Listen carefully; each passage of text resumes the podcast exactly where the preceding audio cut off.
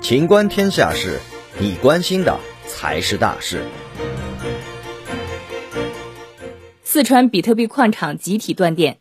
前不久，四川宣布整治比特币等数字货币挖矿。今天有报道称，六月二十号凌晨，四川所有矿场被集体断电，来不及转移的比特币矿工因此遭遇巨大损失。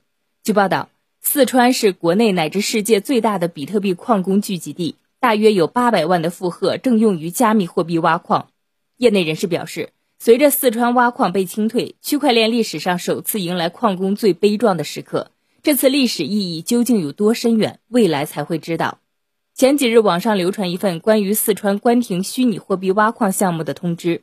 文件显示，各市州于六月二十号前完成省内二十六个疑似虚拟货币挖矿重点项目的甄别、清理和关停工作，同时要求发电企业立即停止向虚拟货币挖矿项目供电，并于六月二十五号前上报自查整改情况。